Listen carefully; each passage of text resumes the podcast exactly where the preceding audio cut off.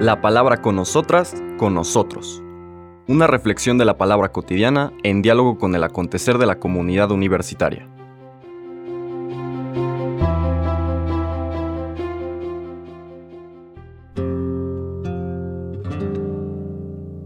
Hola, buenos días. Bienvenidas, bienvenidos a la palabra con nosotras, con nosotros. Hoy miércoles 4 de mayo, miércoles de la tercera semana de Pascua, nuevamente el año litúrgico nos separa un poco del recorrido que ya habíamos empezado del, capítulo 6 del Evangelio de Juan, propio de la lectura cotidiana de la tercera semana de Pascua, porque hoy es la fiesta de dos grandes apóstoles, Felipe y Santiago. Y precisamente por eso la liturgia nos propone una lectura del Evangelio donde se hace mención de uno de los dos, en particular Felipe, que eh, muchos de nosotros hemos escuchado muchas veces y que refleja eh, uno de los misterios fundamentales de nuestra fe. En Cristo está la revelación plena y definitiva del Dios vivo. Estamos en el capítulo 14 de San Juan, lo podemos ubicar, se le conoce como el discurso posterior a la última cena en el Evangelio de Juan. Es un discurso muy largo, tan largo que son cuatro capítulos, el 14, 15, 16 y 17, este es el inicio de ese discurso. A lo largo de este discurso el Señor se va presentando en una serie de símbolos importantes. Ahora vamos a ver uno eh, fundamental, cuando Él se presenta como el que nos lleva. Él es el camino, Él es la verdad, Él es la vida. Él es el, digamos, el medio a través del cual llegamos y también la meta a la cual queremos llegar y la manera como estamos conducidos a través de ese camino de plenitud. Otros símbolos que presenta el discurso de Jesús después de la última cena y que también conocemos y son muy queridos en nuestra tradición, es la vid y los sarmientos.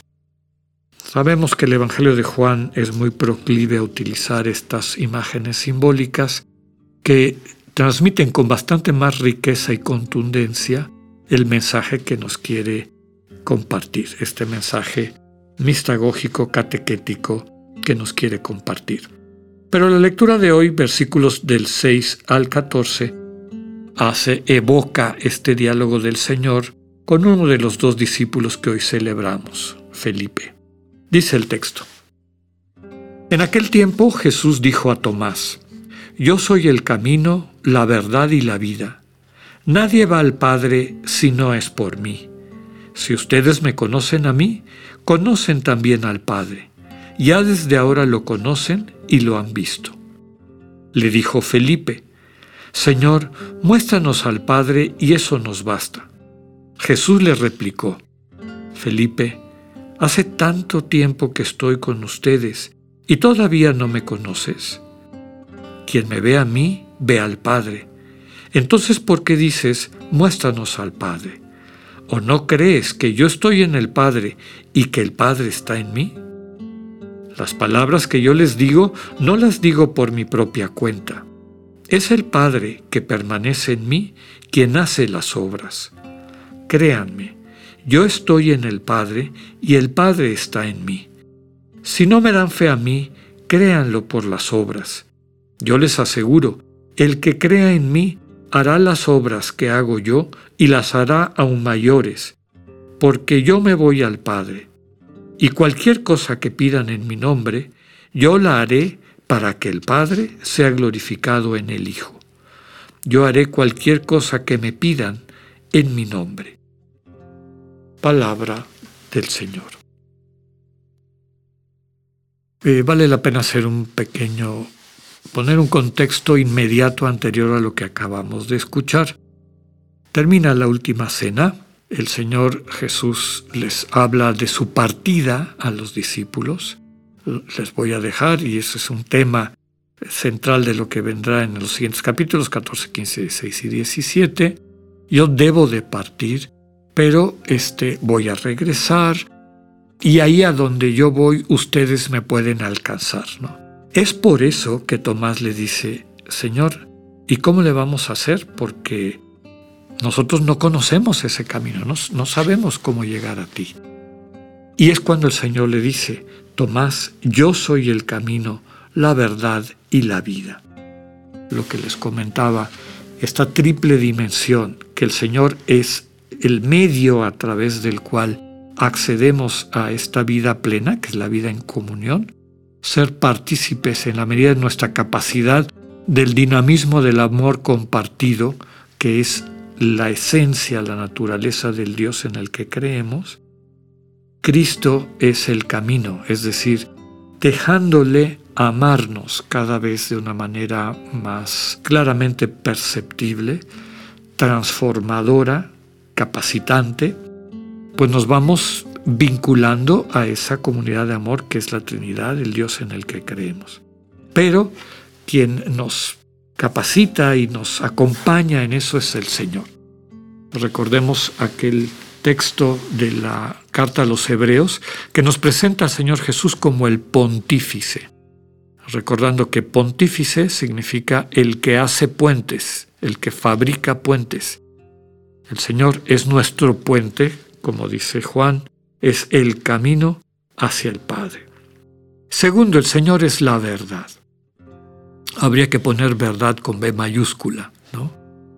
La verdad no es la característica de algo, digamos, un, adjetivo que describe un, un enunciado o una actitud en el sentido de decir lo contrario a la mentira, lo que es auténtico, lo que es veraz, lo que es este, de una manera empírica o fáctica comprobable.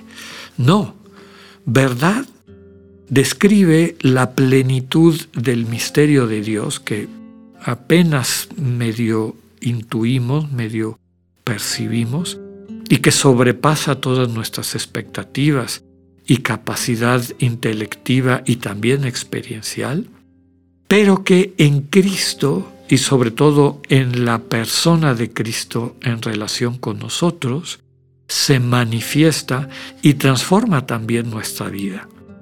Podríamos decir que esta verdad encarnada, el Hijo de Dios que se manifiesta y nos manifiesta a través de su vida, de sus actitudes, de la manera como se relacionó con la gente de su entorno, nos manifiesta cuáles son las actitudes de Dios.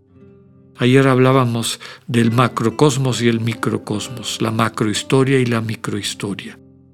Así como el pueblo de Israel se tuvo que posicionar ante esta última revelación de Dios en Cristo, así cada una, cada uno de nosotros debemos de posicionarnos ante esta verdad. Cuando la contemplamos, cuando hacemos el ejercicio de poner entre paréntesis la estática, el ruido, la distracción de los discursos de nuestra mente, de nuestro ego herido, y hacemos silencio a través de la oración contemplativa, esta verdad empieza a iluminar nuestro corazón. Jugando con el lenguaje podríamos decir que esta verdad nos va verdadeando, nos ayuda a que se manifieste no solamente lo que somos, sino todo lo que podemos ser. Por eso el Señor es el camino, es la verdad. Y en la medida en que accedemos a esta verdad, accedemos a la vida. A la vida que no es bios, como hemos dicho varias veces, sino zoe, vida plena, vida completa, la vida divina que tenemos en capacidad, en potencia de acceder en la medida en que nos dejamos amar por Cristo y llevar por Él a esta comunión de amor. Fíjense otra vez por tercer día la invitación a creer, ¿no? que, que la obra de Dios es que crean en aquel que Dios ha enviado. El que cree en mí no, no perecerá. Y ahora en este texto vuelve a decir lo mismo, ¿no? Créanme, yo estoy en el Padre y el Padre está en mí. Si no me dan fe a mí, créanlo por las obras, es decir, constátenlo en la manera en como la relación conmigo, verdad definitiva, que va haciendo verdadera su vida cada vez más, se transforma en obras diferentes. Hace de ustedes personas diferentes. Pidámosle al Señor la gracia de crecer en este misterio de la comunión para la cual fuimos llamados y llamadas a la existencia y a la cual una y otra vez volvemos a ser invitadas e invitados. Que tengan un buen día, Dios con ustedes.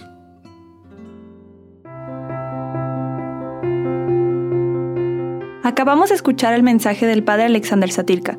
Escúchalo de lunes a viernes a las 8.45 de la mañana por radiveroleón.com o a través de nuestra app gratuita para iOS y Android.